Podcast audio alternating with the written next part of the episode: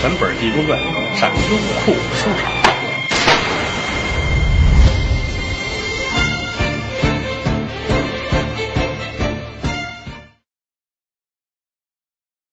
这交代完了，人家就走了，家里就剩高兴了呗。盼孩子盼了这么些年，好容易得一胖小子，对他非常好，起名叫修缘啊，修整的修，缘分的缘。所以说，济公他这个身份证上的名字叫李修元啊。那个年头没有，我这么一说，您能听得明白。一晃长得挺大，特别的聪明，过目不忘啊。无论是什么书也好啊，诗也好啊，词儿也好啊，贯口啊什么的，一看就会啊，学的也快，特别的听话。就有一个爱好，酷爱佛法，没事弄点经跟屋里看。他爸说：“这不要亲命了，这还指望他日后当状元呢。这上金殿一念经，这不像话呀。”说了几回呢，也不听，两口子也没有别的辙了，听之任之吧。简短结束，李修缘一十八岁，父母双亡，也不知得什么病了。老两口子一天去的世，也没受罪，不知什么病。吃完中午饭，睡午觉，啊，赶等再叫，俩人去世了。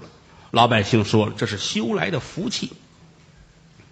办这棚白事吧，啊，里里外外安排一切都收拾好了，把二老掩埋了。李修元说了，从今往后，我要出家，我要做和尚。家里还有亲戚，还有舅舅呢，拦不住！说你别的，那不成。我意已决，是万难更改。找到国清寺，找这老方丈啊！我要当和尚。老方丈很高兴，哦，可盼着这天了啊！我知道你怎么回事，来吧，给他剃度啊，一切手续这都完事儿了。给他起个名儿。叫道济，可不是倒计时啊！道济，道理的道啊，济世救人的济。后来为什么叫济公呢？就是摘了这么一个字儿，是对人的尊称啊。济公、包公、寇公、海公，加一公是尊敬啊，公公啊，那尊敬大发了，那有点儿。从这儿起当了和尚，哪儿都去。各个庙叫挂单呐，啊，这儿也学那儿也学，浪迹江湖。到后来这天来在了西湖，这儿有一座灵隐寺，啊，来到这儿了，说我是哪哪哪的和尚，我上这来挂单来。大伙儿瞧，呵，白白净净、干干净净的，啊，谈吐温文尔雅。稍等吧，进去回禀一声，来到里边。灵隐寺的方丈叫圆空，很慈祥。啊，佛法精深，九世的比丘僧，跟这正坐着呢。啊，揉这手捻儿，跟这啊，这佛珠啊，盘着，嗯，这儿站着一大和尚，监寺叫广亮。啊，除了这老和尚之外，寺里边身份最高的就是广亮。广亮这个和尚，好多济公传里边啊，不管是正传呐、后传呐、后续里边都提到过他，不算是一个好和尚，是非、嫉妒心重，贪财好色，最大的愿望就是天天盼着老方丈去世，他好当方丈。你琢磨那还好得了吗？整个这殿上呢，大小和尚都站满了。有打外边小和尚进来了，说来一挂单的僧人求见。啊，老和尚把眼睁开了。说话功夫，有打外边道济就走进来了，往这一站，双手合十。要说话还没说呢，老和尚站起来了。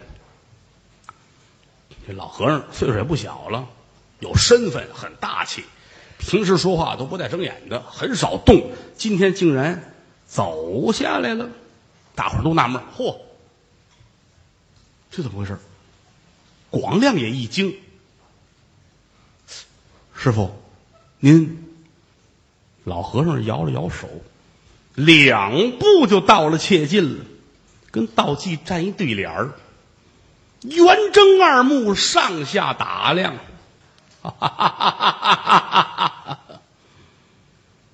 乐了。大小和尚都纳闷啊，这什么意思？没见过呀，老方丈今儿怎么的了？啊？道济站在这也不知说什么了，怎么了？游方挂单的和尚，你到人这儿来，人家方丈能这样？愣住了。就这一错神的功夫，老方丈这右手举起来了，奔道济的脸上，这大嘴巴打的，道济没站住，脚底一滑，咣叽扔那儿了。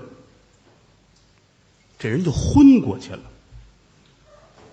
整个大雄殿上都愣了，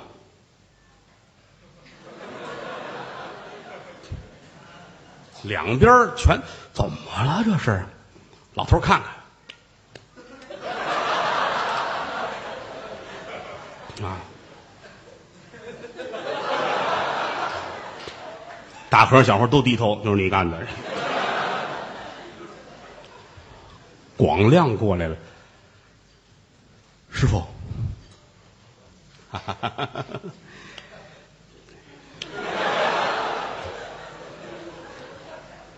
广亮点点头，师傅，你现在可以不说话，但你要说的一切都会作为呈堂证供，知道吗？和尚说：“你看那标歪了。”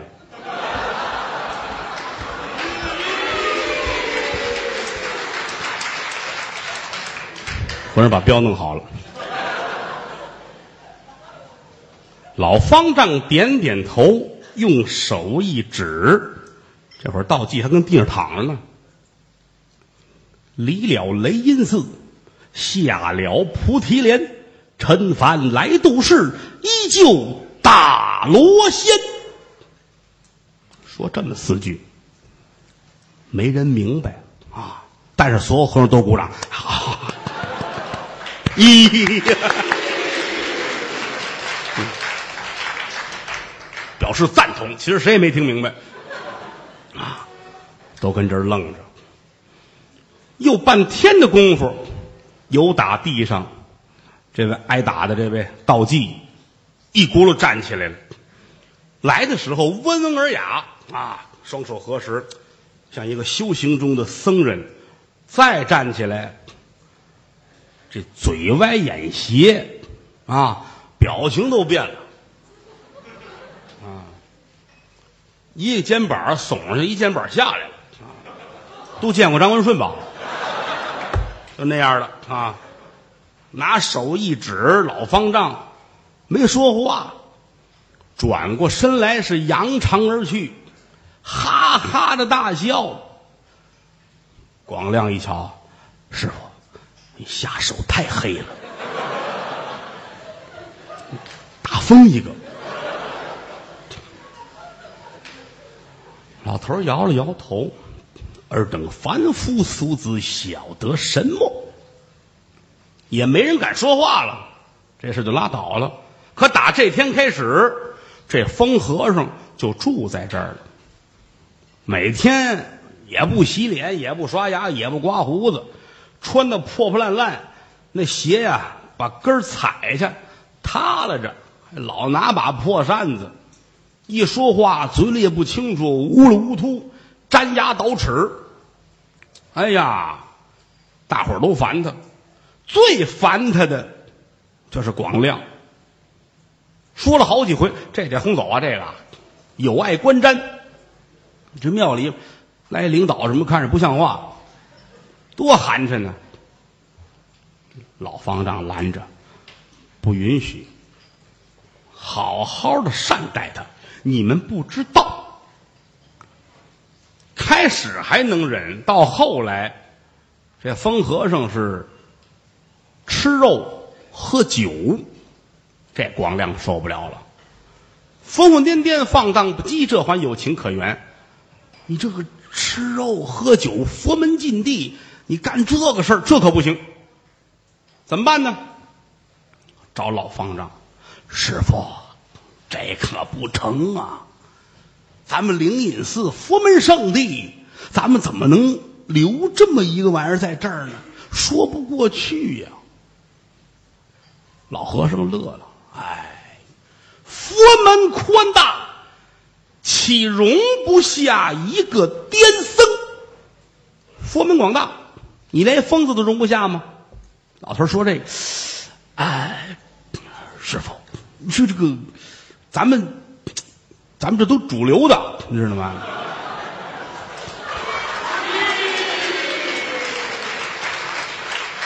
他这非非主流这个，咱咱不能留他在这儿啊。”老和尚点点头：“哎，黑猫白猫逮着耗子就是好说相声的。”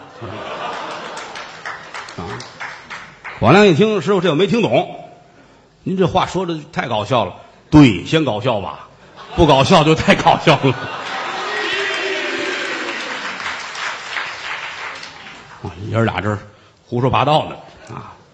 有老和尚见天这么护着，没有人敢怎么样。但是广亮心说：别让我逮着机会，逮着机会，我是绝不饶你。广亮别看是个和尚，但是很贪财。他自己偷着做了这么一件袈裟。看过电视，大伙都知道，僧袍外面罩的这件发衣，这袈裟红地儿黄格儿，配着这个，这儿有钩一挂，啊，配着袈裟。他这袈裟了不得，怎么呢？云锦的，南京出这个云锦。从六朝时候就跟宗教有不解之缘，啊，做这个法衣呀，做袈裟，应用之物。制作工艺非常的复杂，有一种提花的织机，得俩技术工人配合着才能织，一天最多把人累死了，织五厘米，你就知道这东西多珍贵。时至今天，这种工艺用机器无法替代。云锦的袈裟，啊。袈裟上面有格啊，那个格是用真正的黄金碾成了金线，裁成金线裹好了，拿它来织。空格的地儿再织上八宝：轮罗伞盖、花冠鱼肠，这叫佛门八宝。金钩玉佩，这钩是纯黄金的，加上一个翡翠的圆圈你就知道多少钱了。这件袈裟啊。做就花了五百两银子。广亮做这个嘛，他有野心。什么时候老方丈圆寂去世了，我当方丈，我穿这个。啊，庄严法相，有样平时不能穿啊，平时呢不像话，就跟咱们上班似的，你一天到晚的捯饬的呲儿啪的哈，西装领带啊，一条皮带三万五。你这捯饬的光鲜明亮，你们单位领导穿的跟洪七公似的，他能爱看你吗？啊，所以说他这件宝袈裟密不示人，白天不拿出来，夜深人静，屋里没人，关上门，袈裟拿出来，自个儿看，一边看一边哭，我的宝贝袈裟呀！啊，哎，这好像孙悟空那个。喜欢这个，哎，这天晚上啊，夜深人静，来到这柜子这儿，打开门广亮眼泪下来了。我的宝贝袈裟呀，往常托在手里边，谁说这句呢？今天开柜门就说这句，怎么呢？丢了，我的宝贝袈裟呀！哎呀，那哪儿去了？我这宝贝袈裟没了。就这一宿也没睡着觉。